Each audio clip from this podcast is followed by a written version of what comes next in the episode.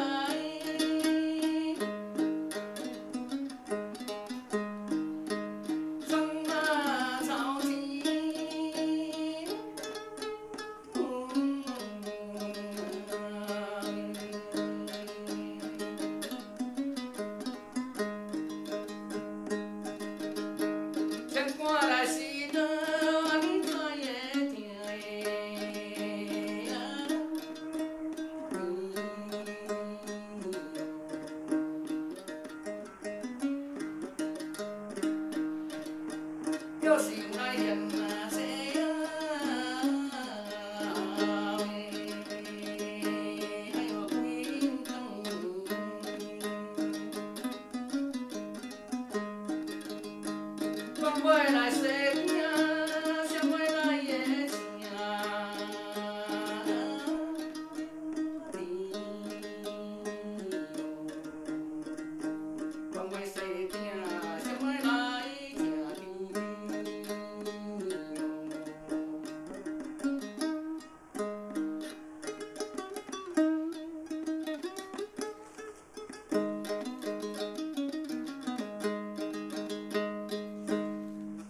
Эта версия мелодии в пяти станциях исполнялась под аккомпанемент традиционного китайского инструмента цинь. А вот следующая версия этой мелодии, так называемая рабочая версия, не от слова, а не в смысле того, что она еще не утверждена, а в смысле того, что она исполняется во время работ. Исполняется хором, однако также под аккомпанемент цини. Поскольку эта версия весьма длинная, я приду лишь отрывок ее.